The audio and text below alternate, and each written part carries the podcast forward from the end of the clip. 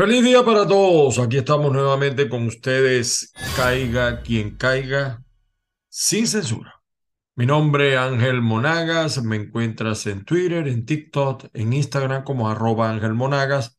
Y también me encuentras en Facebook, Ángel Monagas, o mi fanpage, Caiga quien caiga sin censura. Feliz día también a todos los oyentes de avilaradioonline.com azúcarfm.com, online, eh, Ávila Radio, pues para todo el mundo, vía digital, y Azúcar FM para el público hispano en Europa, desde Lisboa, Portugal.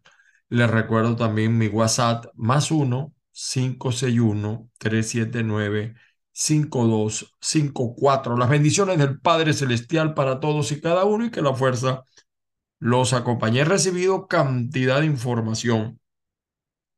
Nos hemos tardado, nos hemos tardado además porque recuerden ustedes que eh, nuestro exilio no es un exilio dorado y tenemos que trabajar y hacer otras cosas y no tenemos el tiempo suficiente. Eh, yo quisiera tener un, un, gran productor que me ayudara. algunos, tengo en este momento una persona que me ayuda a producir con mucha información y se lo agradezco, eh, pero no es fácil. Entonces a veces la gente se molesta porque te hacen llegar denuncias, etcétera, y no es fácil eh, procesar toda la información. Ciertamente este es un programa de opinión, les repito, la investigadora de este canal es Patricia Poleo, pero nosotros tenemos acceso a algunas fuentes, sobre todo por nuestro pasado político, eh, algunas fuentes ligadas al alto gobierno, a la alta oposición, es decir, en todos los sectores. Y además, alguna gente dice, mira, pero es que tú estás en Estados Unidos, ¿cómo te enteras de lo de Venezuela? Bueno, parece mentira. Uno aquí en Estados Unidos se entera más de lo de Venezuela que los que están en Venezuela, porque allá están bloqueados los medios digitales muchísimo, los que molestan al régimen, y la gente también está aislada. Un país que hoy por hoy no tiene agua, no tiene electricidad y ahora están acabando con el parque automotor con una gasolina que es un desastre. Por cierto, tres temas que yo insisto, reitero y ratifico en todas y cada una de sus partes. Yo no entiendo esta oposición. Esos son los tres temas que deberían ocupar a la oposición, más que incluso eh, el tema de las primarias, que mm, a veces hay que aprender a masticar chicle y seguir caminando, ¿no? Ustedes saben cómo es el refrán. La oposición debería ocuparse de esos tres temas. Cinco estados del país vienen de sufrir un fuerte apagón. En, por supuesto, en, en, en el Zulia, en Táchira, en Falcón, en gran parte del oriente. Terrible la situación eh, de la electricidad. De, no hay agua potable, ¿vale? Y, y, y el tema eléctrico, 10 horas 15 horas sin electricidad. Mire, yo no les puedo negar que aquí con las inundaciones en la Florida muchos sectores se vieron mal, pero inmediatamente hay respuesta. Respuesta del sector gobierno y del sector político. Y se resuelven las situaciones, algunas no.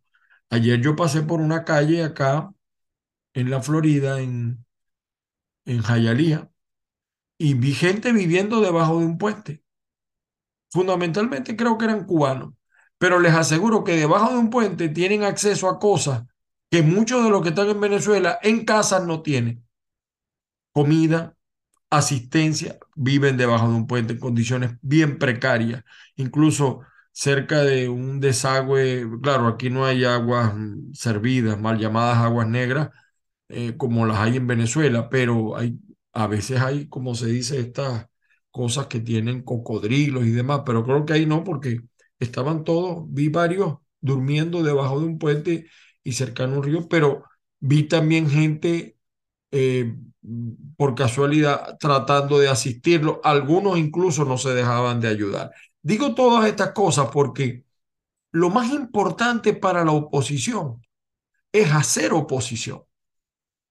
Pero hoy les traigo un tema bien interesante, bien importante, amén de la información de las noticias y es el tema que nosotros venimos hablando de lo que los, los cubanos. Y lo digo porque en días pasados observé, eh, vi unas declaraciones de, de Sala Romer, un hombre que pudo haber sido presidente de Venezuela.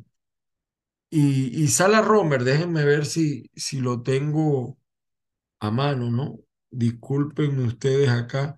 Sala Romer, creo que lo tengo. ah, bueno, ah, bueno, también vi al hombre que hay que buscar ahora, eh, que vive alquilado, no tiene incluso para pagar la, la renta, ¿no? Le cuesta. Eh, y él dice aquí, este es Rafael Ramírez, ¿no? Dice que esto es lo, lo mismo que hemos dicho nosotros, él lo reconoce, él dice que otros lo han dicho. Entre esto yo tengo acá varias semanas hablando de este expediente, expediente secreto. ¿Dónde está Tarek El y por qué cayó en desgracia? Y él dice que es un tipo bien peligroso. Yo vamos a ver si se oye. Permítanme ustedes. Oye. Mira, yo conozco bastante a este señor Tarek Aguizamí. Te puedo decir, tal vez ya muchas otras personas lo han dicho, pero que es una persona muy peligrosa.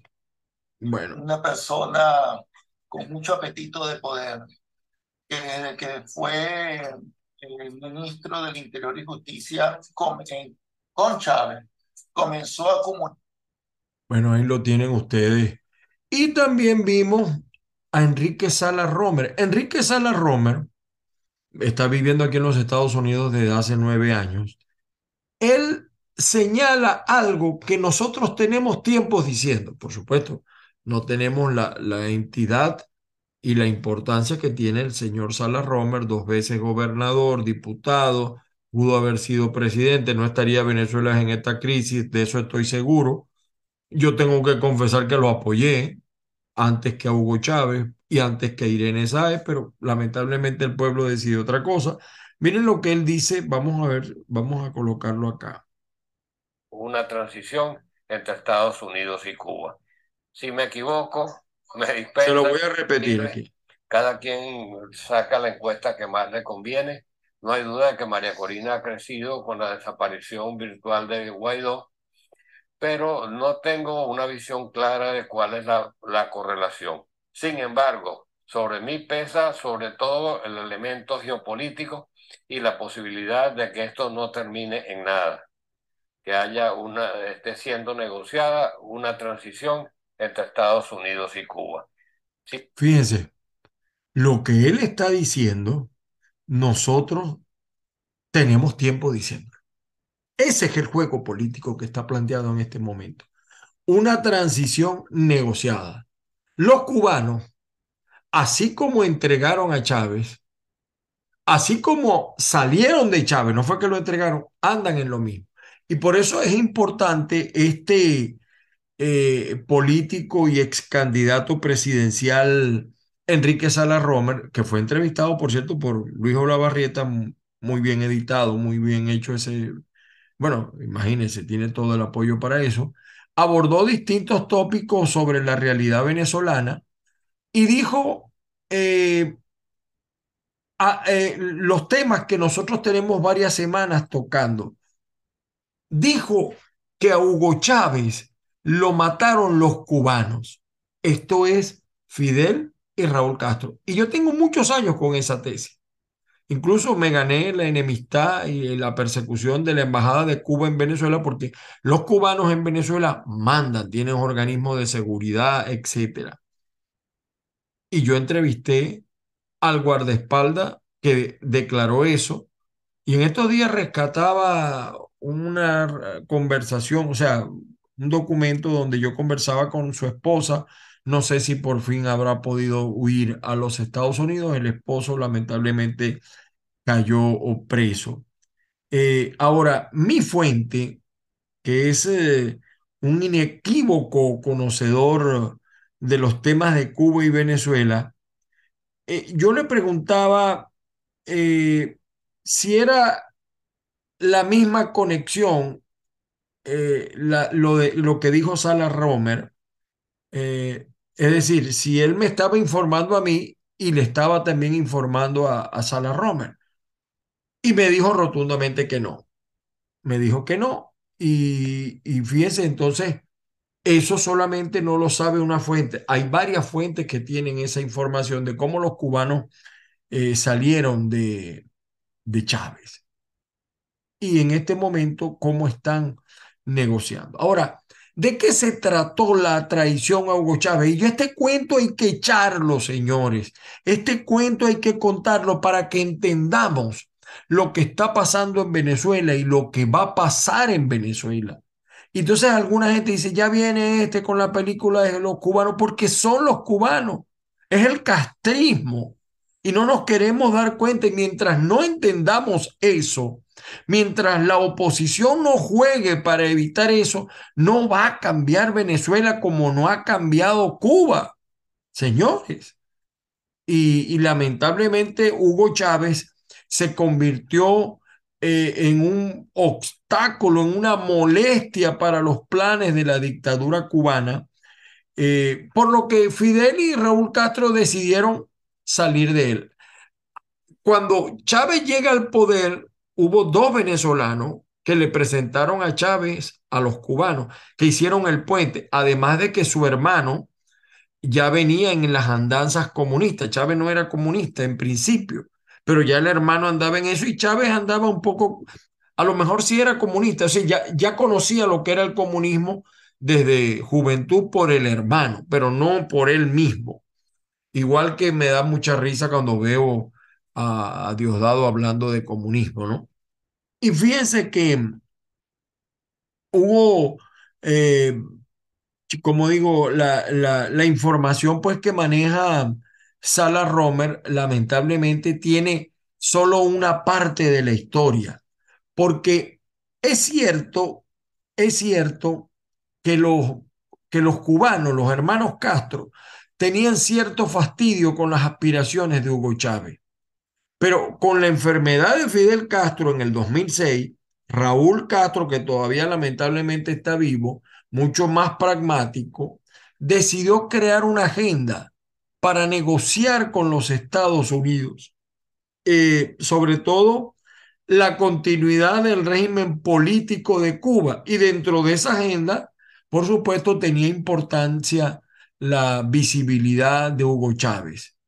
El proyecto eh, que se llamó La Espada de Bolívar, o ustedes no se acuerdan aquello cuando Chávez decía, eh, la espada de Bolívar camina por América Latina o por América Latina, una cosa así, pero algo, algo decía Chávez de eso.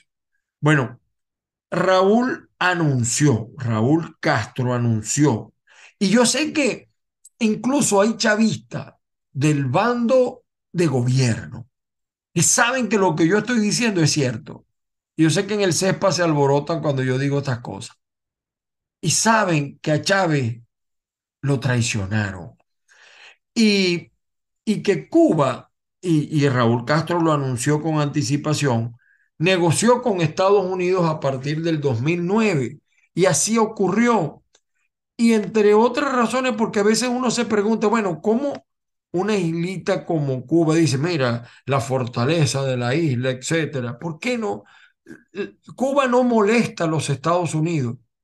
Por cierto, que a mí me da mucha risa porque entonces no podemos viajar directamente a Venezuela, pero sí hay viajes directo a Cuba. Eso es una parte estúpida de las sanciones, lo digo así, caiga quien caiga.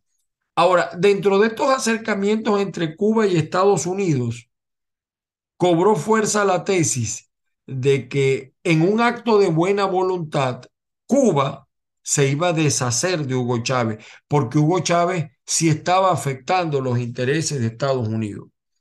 ¿Y saben cómo se llamó esa operación que hizo Raúl Castro y también Fidel Castro?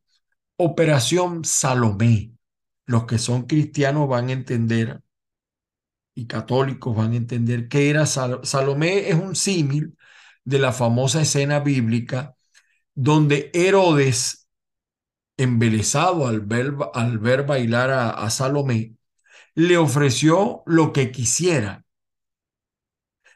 incluso la mitad del reino de Judea. Y al final, a solicitud de su tía, Salomé pidió la cabeza de Juan el Bautista. Es decir, antes de la llegada de Jesucristo o, o quien anunció la llegada de Jesucristo. Por eso esa operación se llama Salomé. Y esta información, crean ustedes, está bien documentada. Nuestra fuente es muy seria. Y como resultado de esa negociación, échenle memoria, Cuba se comprometió a facilitar un gobierno de transición. Eso todavía no se ha producido. Y para ello designó a Nicolás Maduro como sucesor de Chávez. Ya el otro cuento lo hemos contado porque eh, lo que le inventaron a Diosdado los cubanos y cómo envolvieron a, a, Hugo Chávez. Y así resolvieron pues parte del manejo de lo que ellos querían. Eh, pero Chávez, por sus propias condiciones naturales, era rebelde a seguir instrucciones de los cubanos. Se entendía con ellos, sí, eh, se entendía con ellos, pero Ramiro Valdés ya sabía que el gran Mamerto era mejor como títere que Hugo Chávez. Hugo Chávez podía hacer lo que tú querías si estaba dentro de sus intereses y te envolvía, pero tenía decisión propia. Mala decisión, pero propia. Autónoma decisión, pero, eh, pero mala. Y el compromiso implicaba, eh, dentro del compromiso, cuando se plantearon eliminar a salir de Hugo Chávez, que Nicolás Maduro abandonaría el poder en el 2018. Fíjense cómo todo lo que ha pasado, esta historia es interesante. En nuestros anteriores programas, eh, nosotros hemos hablado de que los cubanos se aseguraron de evitar eh, que no emergieran sucesores naturales de Hugo Chávez, eh, como por ejemplo Isaías Baduel. También los cubanos le inventaron un expediente de corrupción Incluso le inventaron un expediente de corrupción al propio Adán Chávez, que fue el que realmente envolvió a Hugo en la cuestión esta del socialismo. En lo, a lo mejor ya Hugo tenía la semilla, pues. Y con Adán Chávez, los cubanos, bueno, a, Baduel le, le, crearon tremendo expediente de corrupción y convencieron a Chávez de que tenía que darle un castigo ejemplar.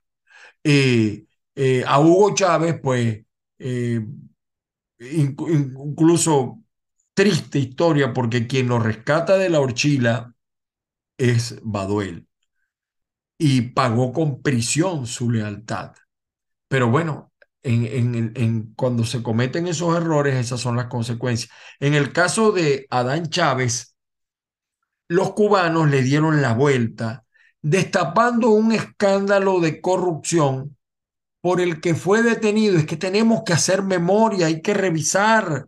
¿Se acuerdan de Ricardo Fernández Barrueco? Quien a través de su actividad bancaria se había convertido en testaferro de importantes figuras eh, donde destacaba Adán Chávez. Eso lo han hecho muchos políticos, no, no solamente los chavistas, vamos, de eso también estoy claro. Gastón Saldivia, abogado eh, que abogado larense, por cierto, que se había hecho amigo de Hugo Chávez. Recuerden que eh, Chávez se casó con una mujer del estado Lara, el segundo matrimonio. Por cierto, que el día pasado murió una gran mujer que fue la primera esposa de Chávez, no fue una víctima realmente eh, de todo lo que pasó, de muchas conspiraciones. bueno, este Saldivia logró reunirse con Chávez para hacerle una exposición del caso de Fernández Barrueco y eh, que lo estaba representando él como abogado defensor. Em, en su explicación, Saldivia le dijo a Chávez que todo se trataba de una conspiración orquestada por el grupo Polar y Lorenzo Mendoza. Fíjense bien lo que estoy diciendo. Después de escucharlo, Chávez le pidió a un asistente que llevara a Gastón Saldivia a una oficina cercana a su despacho y allí él fue atendido por unos cubanos. Esa era la explicación que daba el señor Saldivia. De repente saltan por allá los, hombres, los, seguidores de Lorenzo Mendoza. No, le estoy diciendo lo que le dijo Saldivia a Hugo Chávez.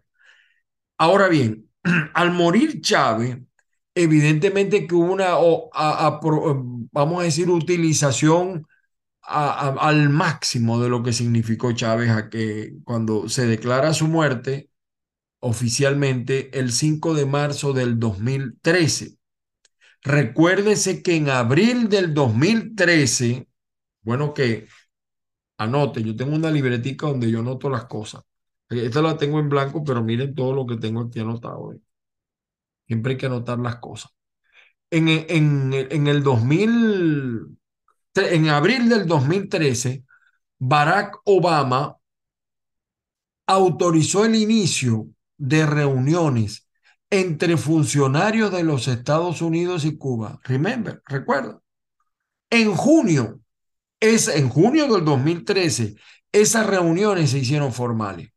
El 17 de diciembre del 2014, un año después, eh, por cierto, una fecha escogida por los funcionarios de Estados Unidos para dejar constancia de su vínculo con el proyecto Espada de Bolívar, Cuba y Estados Unidos anunciarían el restablecimiento de las relaciones diplomáticas, siendo el supuesto artífice de, de ese giro el Papa Francisco, quien aparentemente fue el intermediario clave.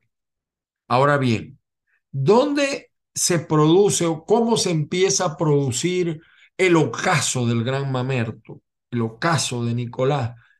El 4 de mayo, el 4 de marzo, miento, de este año, el 4 de mayo, 4 de mayo no hemos llegado, ese es el día de la independencia de México, por cierto. Salió publicado un artículo, Sombras en el ocaso, la inexorable caída del régimen venezolano de José Gabriel Carrasco. Tienen que buscarlo y leerlo. Este artículo ofrece una narrativa de que Nicolás Maduro no gobernará Venezuela más allá del 2024. Anoten bien. El 5 de marzo, Raúl Castro visitó Venezuela y se reunió con Nicolás Maduro. Lo he dicho en otros programas. El 17 de marzo, ta, ta, ta, ta, se desató un escándalo de corrupción que trajo como consecuencia la salida del poder de Tarek el Aizami, el aliado estratégico que fue el apoyo fundamental de Nicolás Maduro desde que asumió el poder en el año 2012. Recuerda, él era la pieza que hacía engranar a Nicolás Maduro dentro del ejercicio de gobierno. Un hombre con mucho poder, ya lo describí allí eh, Rafael Ramírez, muy peligroso, hombre muy peligroso por sus vinculaciones con el terrorismo internacional y con el poder económico. Eh, era un, eh, evidentemente que era un aliado estratégico fundamental para, para Nicolás Maduro. Y, y solamente, bueno, como les decía, pues revisen lo que han dicho otras personas de ese mundo chavista antes que yo y unan o empiecen a unir. Bueno, Sala Romer.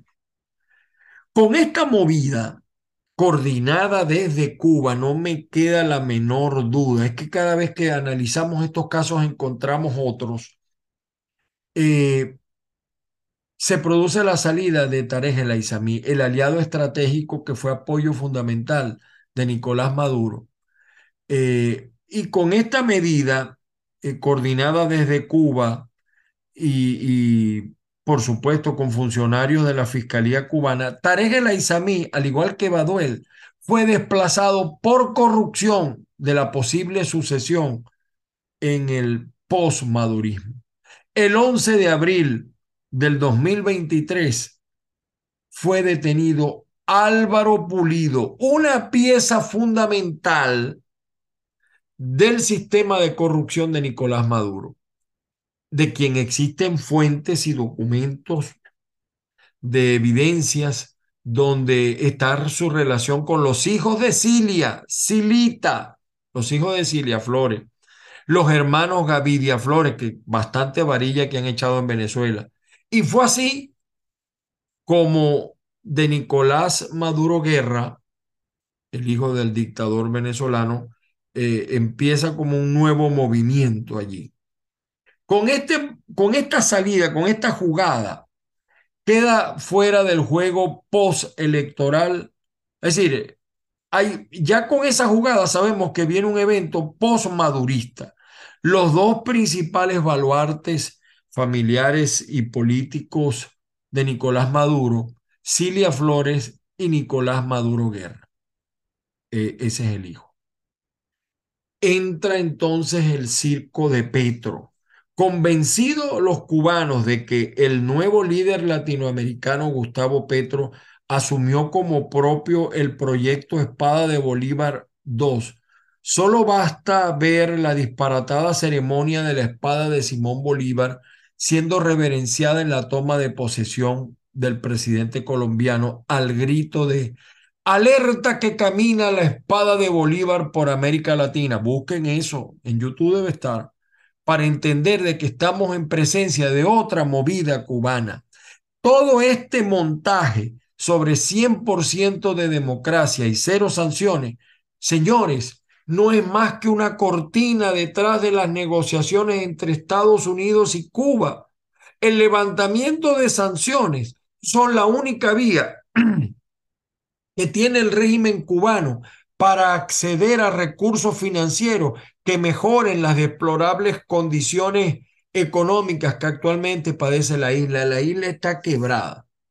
A todo esto, entonces la oposición se autoinvita al evento de Colombia y mañana se debe producir la reunión el 25 de abril y por cierto, mañana vamos a tener probablemente a Omar González de la gente de María Corina que los están sacando de la película, de la foto de la película, por razones obvias, porque María Corina también fue acusada de eh, magnicidio, al igual que eh, Sala Romer. Entonces, Solamente hay que ver, y con esto concluyo por el día de hoy, el discurso muy nervioso del hombre Gerardo Blay. Eh, Gerardo Blay, aquí entre nos, es socio, escuchen bien, escuchen, es socio del sobrino de Cilia Flores. Él está ahí, que las sanciones empezarán a desaparecer eh, para poder atender las necesidades del pueblo venezolano. Es que el pueblo venezolano está en ruina por las sanciones. Pregunto yo, ¿ustedes creen eso? Ahora, sanciones de gratis, sin que esta gente dé nada, sin que esta gente garantice imparcialidad, justicia, liberación de presos políticos. ¿Ustedes creen de verdad, de verdad, o sea, se comen el cuento de que por las sanciones entonces Venezuela está quebrada, por eso no tenemos electricidad y todos los millones que se robaron los bolichicos es por eso. Y el, el plan, eh, este borrón y estafa nueva de Reverola, ahí está la gente sin electricidad y el problema del agua y el problema del parque automotor con una gasolina que está matando el parque automotor de Venezuela sucio, los tanques destrozan las pilas y nadie dice nada. ¿Ustedes creen que eliminar las sanciones garantiza ah, que ahora sí vamos a resolver todo? Yo no digo, no, yo estoy a favor de que se eliminen las sanciones, pero no así. Sí, pero no así. Bueno, señores, algunas informaciones, pues el día de hoy se esperan otras reuniones. Hoy se van a reunir la comisión de primarias con, con los precandidatos. Vamos a ver qué va a pasar porque aparentemente el CNE sí va a intervenir. ¿Qué dirá la gente de la, que está ganando en este momento, que es María Corina? ¿Qué dirá? Capriles por allá. Entonces Capriles es ese otro cuento, pero después no se lo cuento después porque ya no hay tiempo. Que él, no, Capriles. Ante una llamada de Santos, Capriles decidió en el 2013 matar la rechera. Pero ese cuento lo contamos después. Señores, que pasen un feliz día, las bendiciones del Padre Celestial para todos y cada uno. Y recuerden que esto es caiga quien caiga sin censura. Aquí cae todo el mundo, hasta yo. Feliz día para todos. you